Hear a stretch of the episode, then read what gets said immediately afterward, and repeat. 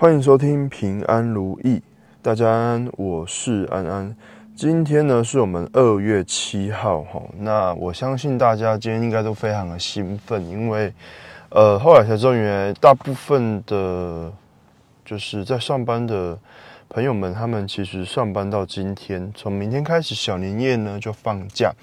那就可以返乡过年啊，然后就是可能在台北的朋友就可以准备要下来南部坐车坐高铁，那呃就是变成说可以可以下，应该说可以回家，算是回家团圆的啦。那其实呢，今天我反而想要跟大家就是先去呃读一则报道，就是。我们的羽球国手周天成呢，就是联合报在前天的这个的新闻。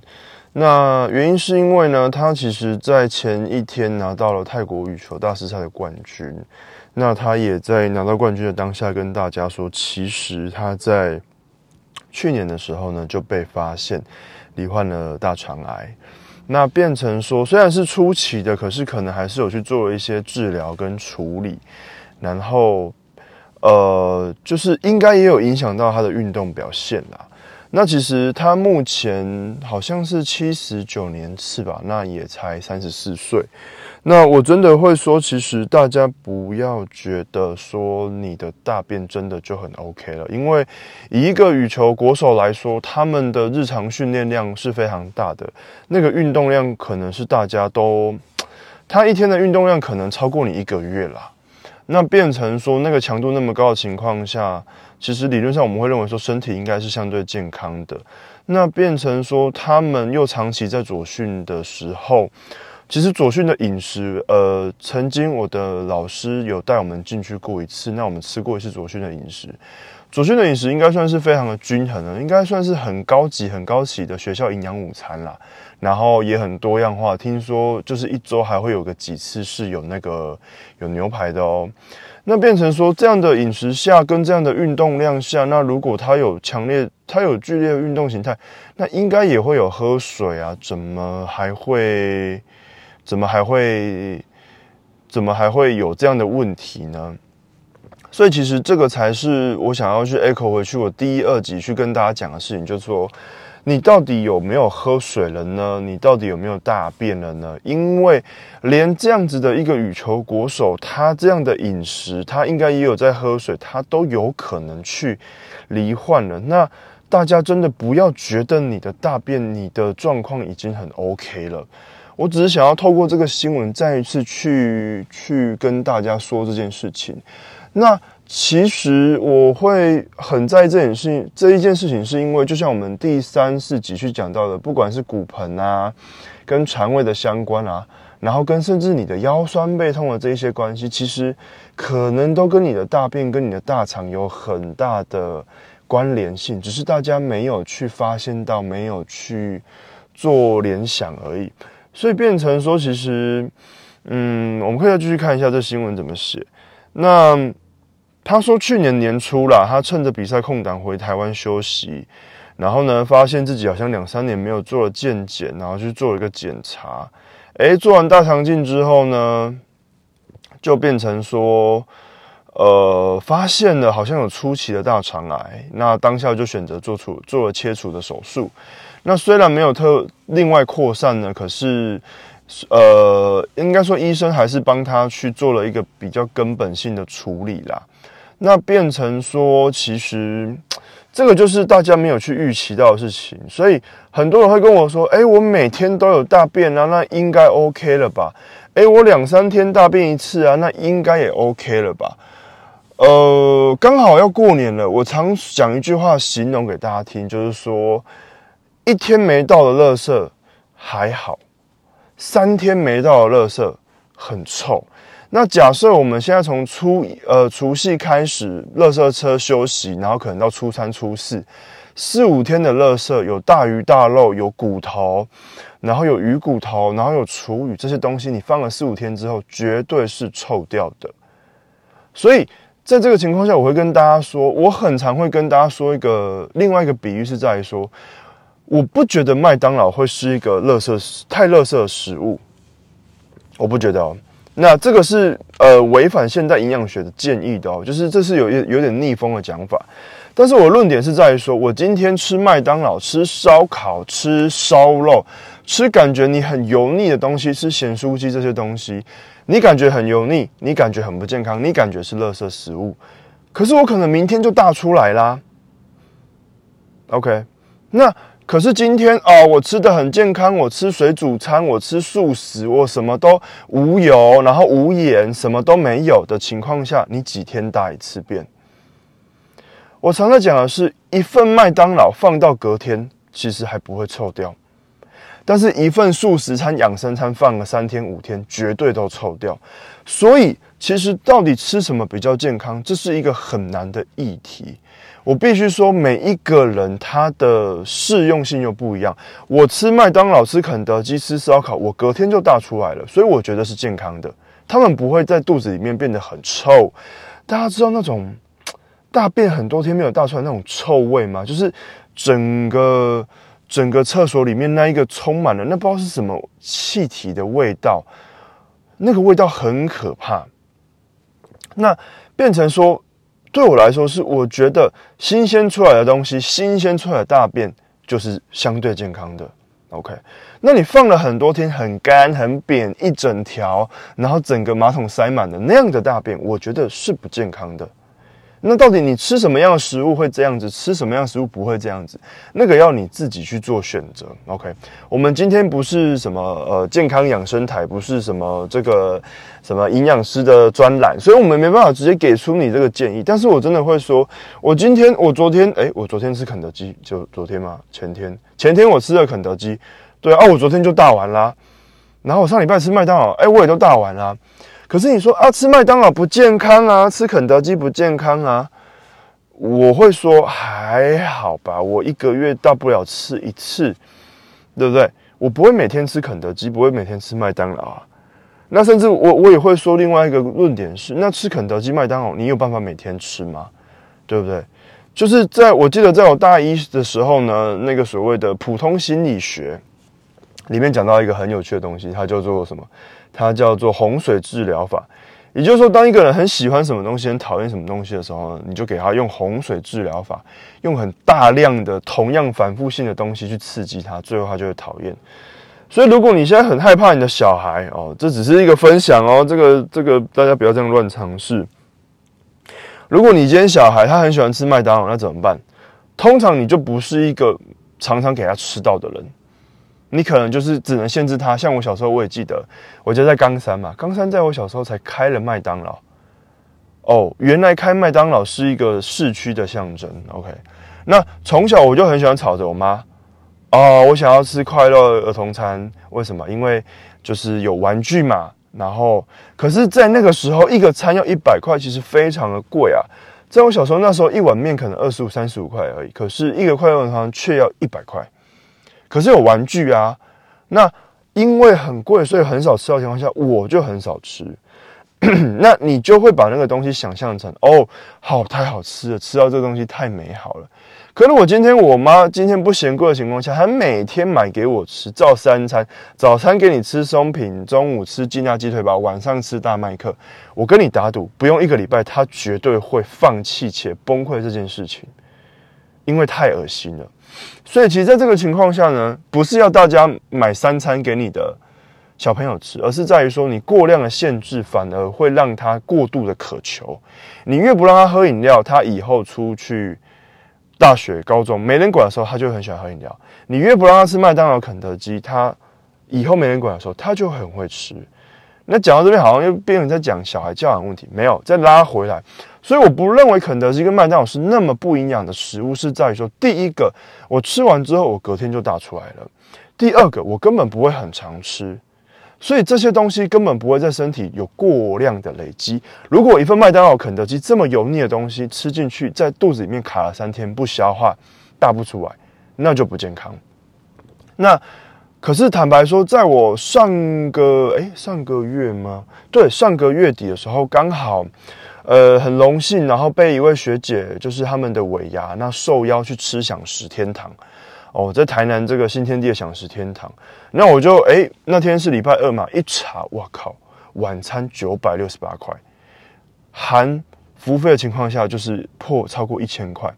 那在这个情况下，其实我就觉得哦，那我要很谨慎、很认真来吃这一顿饭。为什么？因为我的肠胃没有办法去容纳这么大量的食物，所以呢，我就必须要去挑选我该吃而且我适合吃的食物。每一个东西我都给它夹两块。夹两块哦，鸭胸夹两块，生鱼片夹两块，鲑鱼夹两块哦，什么都给它夹两块，夹两块，夹两块，能吃的我都给它夹两块，夹两块，夹两块。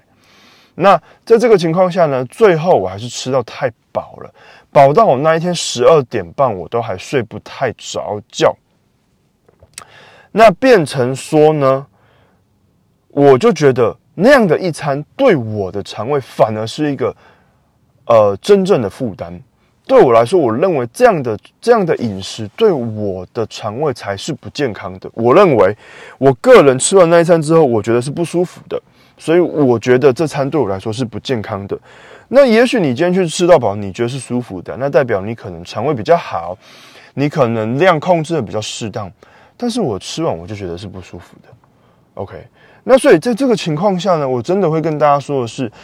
好不好，健不健康，适不适合，是由你的肠胃来讲的，而不是说，而不是说，呃，听从每一份指南。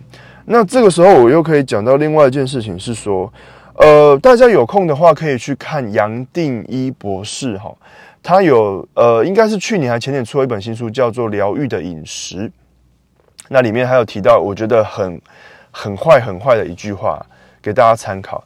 他说呢，所有全世界的饮食指南呢，都是经由这个美国去定定的，包含比如说我们的什么心脏病啊、血压要多少、血糖要多少，全部都是美国人去定定的。但是大家有没有去思考一句话？就思思考一件事情是说，全世界肥胖最严重的问题就在美国，但是我们却要听一个肥胖最严重的问题去定定饮食指南。所以这个不是要直接说这些是呃，这个饮食人自然是错的，只是在于说它的可参考性在哪里？真的就那么的 solid？呃，所谓 solid 就是说它就真的那么的是铁的吗？然后就真的这么是很稳定黄金的定律吗？我们打一个，我我对我来说我会打一个问号。OK，那我喜欢用我自己的身体去尝试各式各样的饮食。哦，比如说好讲到这边，我们再继续来讲。呃，这个礼拜呢，有另外一位朋友，还跟我讨论一件事情，就在于说，到底，呃，比如说生酮，生酮饮食大家知道吗？就是说我们要吃大量的肉啊，然后用大量的脂肪去取代我们本来的淀粉。那这个东西，其实我本身在二零二哎二零一九年的年初，还是二零二二零一八年的年底，我吃了好长一段时间。OK。就是很大量的去吃肉，然后跟菜，我本身还有在吃菜，我没有把菜断掉，OK，然后淀粉就降到极少量，所以我那时候在当替代役的时候，我叫的是一份一百块的便当，在高雄哦，鸡腿，然后跟塞满了菜的一个算是乐扣盒，那里面是完全没有淀粉的，然后呢，晚餐回家吃的时候呢，也是不吃白饭的，反正我就吃肉啊，吃。呃，蛋白质类、脂肪类，然后跟蔬菜类。那其实，在严格的生酮里面，它甚至会去定义，他认为植物的纤维素也算是碳水，所以也不能大量吃。那水果就更必须要去被做这个限制。那其实，在这样的情况下，生酮你说有没有好处？有。我个人尝试的情况下，我是没有去量血糖啊。但是在那样情况下吃，我发现确实我在。呃，因为我本身那个时候在龙总的眼科当替代役，那整天你都是在一个久坐的工作形态中，跟我们之前在医院实习，然后在当物理治疗师的状态，他是整天走来走去、折来折去的，是不一样的。所以那时候我很不能适应，就是说整天这样做的，超级想睡觉。OK，就好像现在大家大部分的工作形态就是哦，久坐在办公室前面，然后就看着电脑，然后冷气又吹得凉凉的。那这个时候呢，我发现，在当我这样不吃淀粉的情况下，哎，真的哎，我的血糖好像比较不会忽高忽低，忽高忽低，所以比较不想睡觉，这个是好处。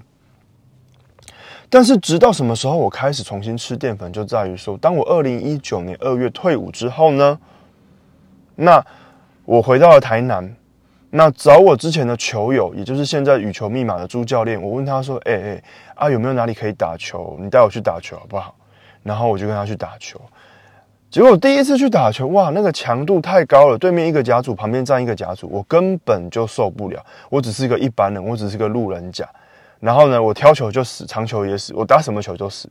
然后一场球二十一分，我打十五分，我就喘到不行。那个时候还被我们陈老师嫌弃，他说：“哎，阿林杰的学弟推到我高拜。”那个时候我才二，可能才二十六七岁，就被嫌体力很差。可是我就真的觉得，哎，是这边这边真的强度太高，还是怎么样？怎么我打到这么喘啊？OK，就这样过了一两个月吧。后来有一天呢，我去吃了我在工作室旁边的一间施家火鸡肉饭，非常好吃。然后呢，我那天去打球，居然非常的生猛啊，非常的不会断电，不会一下子就喘。我才发现，哇靠！又不小心讲脏话。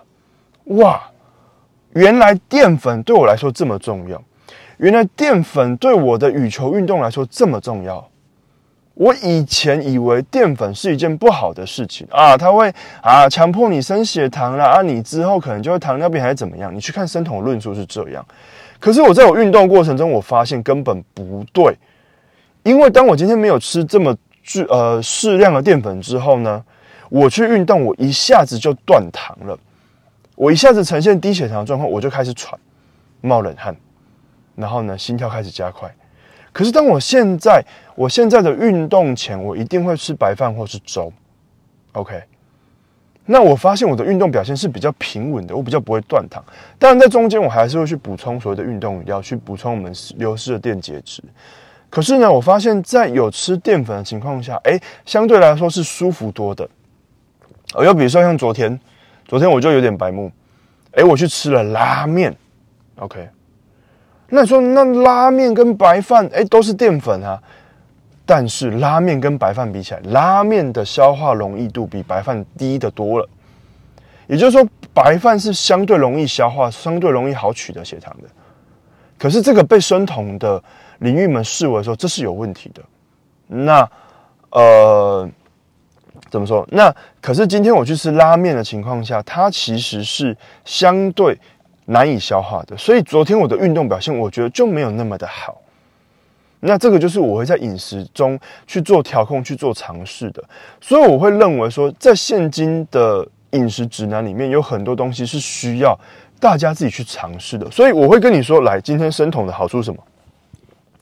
久坐的时候比较不会想睡觉，身体是比较舒服的。那可是，在运动的过程中，在有氧的过程中，你可能一下子就会把血糖耗掉了，你的运动表现可能一下子就掉下来了。OK，所以这个是针对生酮的部分。那再讲回来，淀粉，我现在吃的白饭可能是我过去吃的正常量的一点二倍左右。甚至我很多时候是不吃那么多蛋白质的，可是这个又违反了现在营养学所建议的哦，你就是要多摄取优良蛋白质啊，少吃淀粉啊这些东西。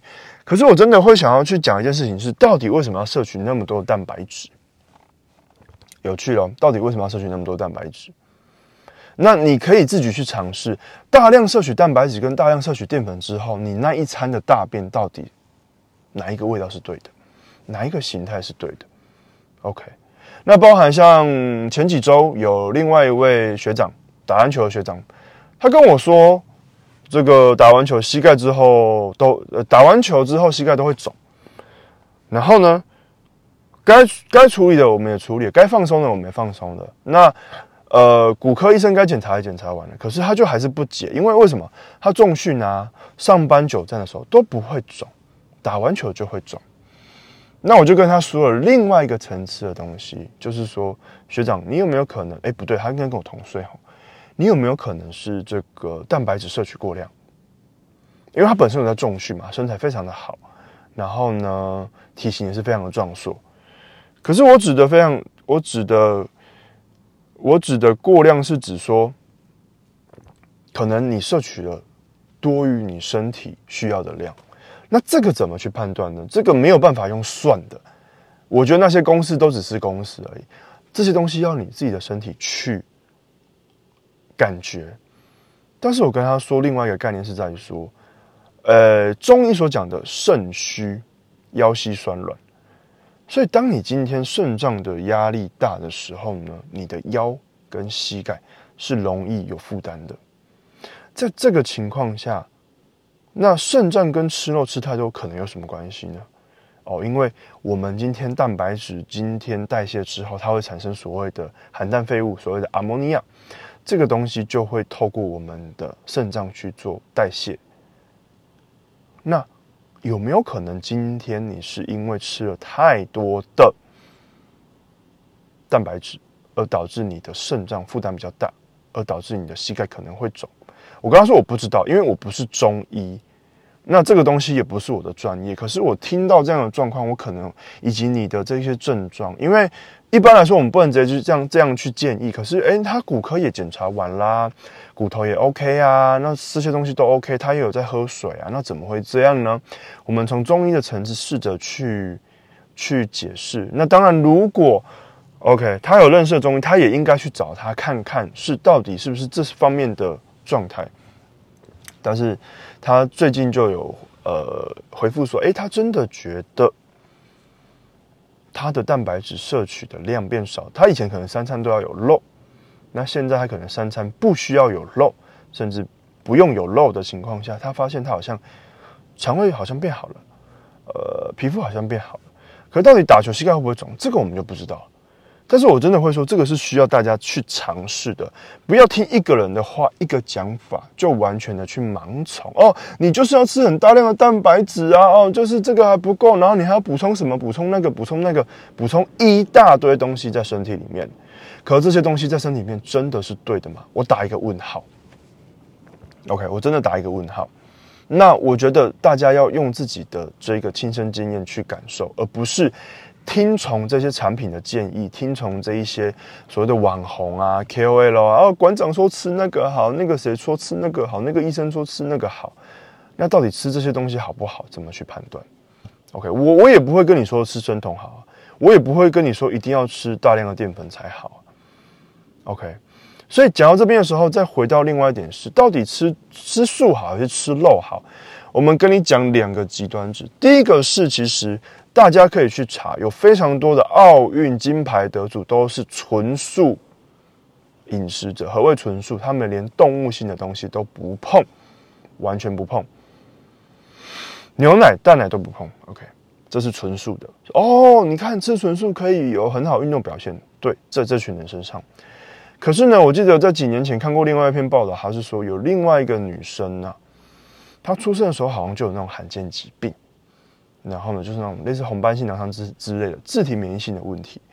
然后呢，有一天他听从一个应该也是类似自然疗法的人去建议之后呢，他开始吃全动物性饮食。何谓全动物性饮食？完全没有植物性的东西。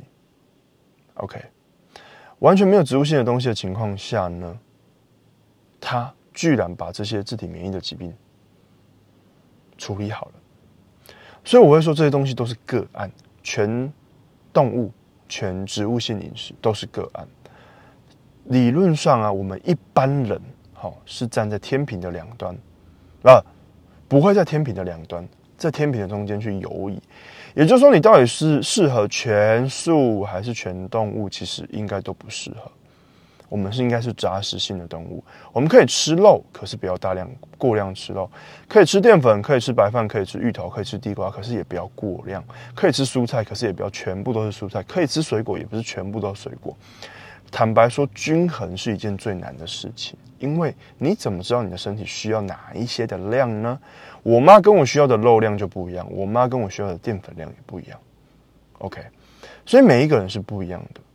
那变成说，在这样的情况下，其实大家要去思考：你这样的饮食真的是对的吗？这样的饮食真的适合你吗？从你的排便、从你的肠胃、从你的精神状况去判断这些事情。OK，那这个是从我们周天成这位羽球国手的这个大肠的状况，然后去衍生到所谓的。到底要吃素还是吃肉？麦当劳到底是不是不好的食物？大便到底要大多久？然后种种的衍生啊。那最后再跟大家讲一件事情，就是其实我最常跟这个刚来的朋友说的就是，我会建议大家不要吃微波的食物。OK。那为什么不要吃微波的食物呢？微波现在在现代人的状况下是非常方便，方便到破表，三十秒、一分钟、三分钟就可以去做大量的加热。可是当你在使用微波的时候，你有思考啊，它到底是怎么样加热的吗？OK，那当通常我问到这个问题的时候，大家都会说：“哦，辐射，辐射，嗯，某种程度上是对的。”那其实它就是用微波。那微波其实它就是用了强大的电场去促使我们的水分子快速的震荡，听起来都没问题。可是呢，大家去思考一下，水分子快速震荡是什么意思啊？它就是快速震荡啊，就会加热啊。对，可是大家有没有丢过猪皮？你丢看，你丢那种空吧进去有皮的，丢微波炉，你发现它会爆炸，砰，对不对？你丢鸡蛋呢，砰，也爆炸。所以变成说，其实微波到底是不是对的方式？我个人打一个很大的问号。OK，我打一个很大的问号。那我不敢直接跟你下定论，因为其实现在你去 Google，你会找不太到这样的文章。但以我个人亲身的经历是，比如说呢，今年呃，去年啊，去年中秋节的时候我们在烤肉，那因为我本身不吃这个牛羊猪嘛，那我就吃鸡鸭鹅。那刚好那一天烤肉的时候，我妈没有买鸡肉。那刚好我的邻居就是我的堂哥，他们也一起来烤，那他就有买那个好事多的鸡肉啊，他就说：“哎，那我去拿回来给你。”好，然后就走，就很热心去拿来。然后呢，他就跟我说：“哦，我刚有先帮你微，因为它是冷冻的嘛，我先帮你微波了这个三分钟。”听到我当下就觉得，嗯，可恶，堂哥这么好心，我如果因为微波就不吃，这样太不给人家面子了。OK，我就硬着头皮烤了吃了。但吃完了当下，我肚子就开始不舒服了。所以其实这个是我个人对于微波的这个方式特别的敏感。那我相信大部分人是没有，因为大部分人三餐都吃微波。早餐吃一个那个牛二两烤鸡三明治，我我大学时候超爱吃，因为加贝纳颂，四十九块，非常划算的一个早餐组合。然后呢，午餐再去买一个便当，国民便当嘛。晚餐再只买一个意大利面或炖饭，这就是很多人三餐的写照。那特别是在这个中北部，我们比较都会区的时候，也是比较便宜的一个选择。可是呢，我真的会说，微波啊，看起来好像只是把水分子快速震荡而已，但是它有没有可能去破坏了食物本身的营养价值？因为那个水可能不只是你加进去的水，有没有可能是你碳水化合物里面的水、蛋白质里面的水、脂肪里面的水？那它快速震荡之后产热，到底会不会对我们的营养物质产生影响？这件事情是我觉得大家可以去思考的东西，因为我也没有这些仪器或是资源，或是说去做这些实验。但是如果真的有营养系相关的从业人员听到，我觉得真的可以去做一下比较，就是说同样一份餐啦，哈。你经微经过微波去加热，跟经过电锅去加热之后，会有多大的差异？那其实前两天我才找到这个伯格医生 Doctor Berg，他在去年就讲了一篇关于微波的事情。那他讲的事情其实是他看的一些研究去去怎么说，去分享出来的。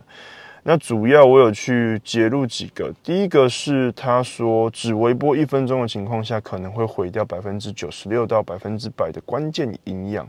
OK，那这个是他看 paper 看来的，可是我觉得只是他得出来一个结论，那我们可以参考。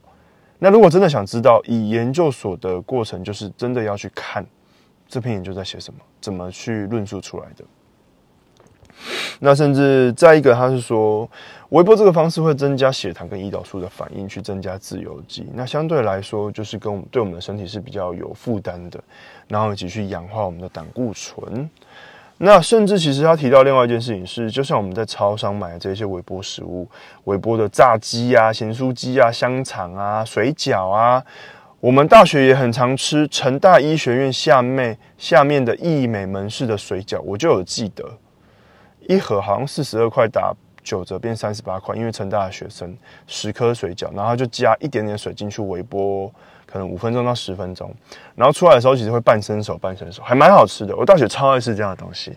OK，然后他说呢，用塑料容器微波的食物呢，会释放出四十四种化学物，包含苯在里面。所以变成说，在这样的情况下，我认为啦，我认为其实我会建议大家远离微波这个方式，也就是说，呃，不要不要让你的三餐都是用微波去做加热，尽量去避免。那这个时候呢？对你的肠胃可能是比较好的。那另外一个故事是来自于去年，刚好有一位新的朋友来。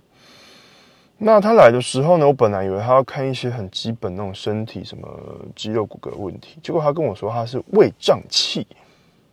哦，胃胀气哦。那我就说啊，你有去看过医生吗？他说有。检查过了吗？有啊，都没事哎。哦，啊，你有在喝水吗？呃，有喝的。但是可能喝的不是很多。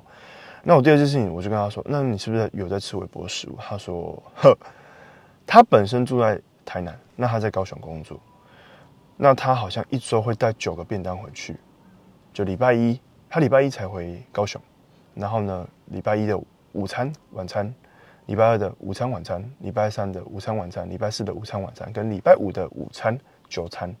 那礼拜五的晚餐就直接回台南吃，这没有问题。”所以他一周会带九个便当回去，冷冻起来，每天要吃的时候是微波。我听了当下，我就突然觉得肚子好痛，头好痛，我觉得很不舒服。我跟他说：“你要不要试试看把它戒断？”那他跟我说呢，他妈妈其实也不希望他用微波，可是因为方便啊，然后再来是他其实之前在呃日本工作一两年，那他说日本使用的微波还更方便。他说日本的每一间教室里面都有。微波炉，OK，所以讲到这边的时候，其实大家真的可以去思考，你呃日常生活中呢，到底用了多少的微波？包含我们冬天冷的时候，我们会去微波牛奶，然后微波任何我们冷冻的东西，我们冰起来的东西，然后去做一个很短时间的加热，然后去去吃，那变成说，其实这样的方式可能真的对我们的肠胃。有一定程度的负担，所以其实我现在遇到每一位朋友，他的肠胃可能如果不是那么好的，我都会这样子去建议。那我必须重申，我不是医生，我不是肠胃专科，这些都是我个人的心得分享。如果你的肠胃有，比如说胃胀气、胃食道逆流，你有便秘的问题，都还是应该先去看胃肠科，然后呢去检查，然后去看医生怎么样给予你们治疗跟处置。有问题的要处理，那有呃有需要吃药要吃药，那剩下这些，比如说我们说你该去喝水，你该去在意呃大便的问题，你该去在意微波这个问题，其实这些东西我觉得都是在生活形态中我们可以去做的一个小小的改变而已，这些都不能去取代你该去采取的医疗行为，你该去采取的医疗介入。那这边是我们针对，OK，那这一位羽球国手。他的大肠问题，然后去做的关于我们在饮食上的一些论述，纯素啊，吃肉啊，麦当劳到底好不好啊？那微波的这些问题跟大便的问题，那讲到最后，其实还是希望大家赶快去喝水，赶快去大便，然后呢，再加一句远离微波炉。OK，那在下一集呢，就是我们要来，我打算要来讲咖啡因。咖啡的问题，咖啡可能是现代人过度滥用的一个物质。那以上是我们今天简单的分享，平安如意，我们下次见。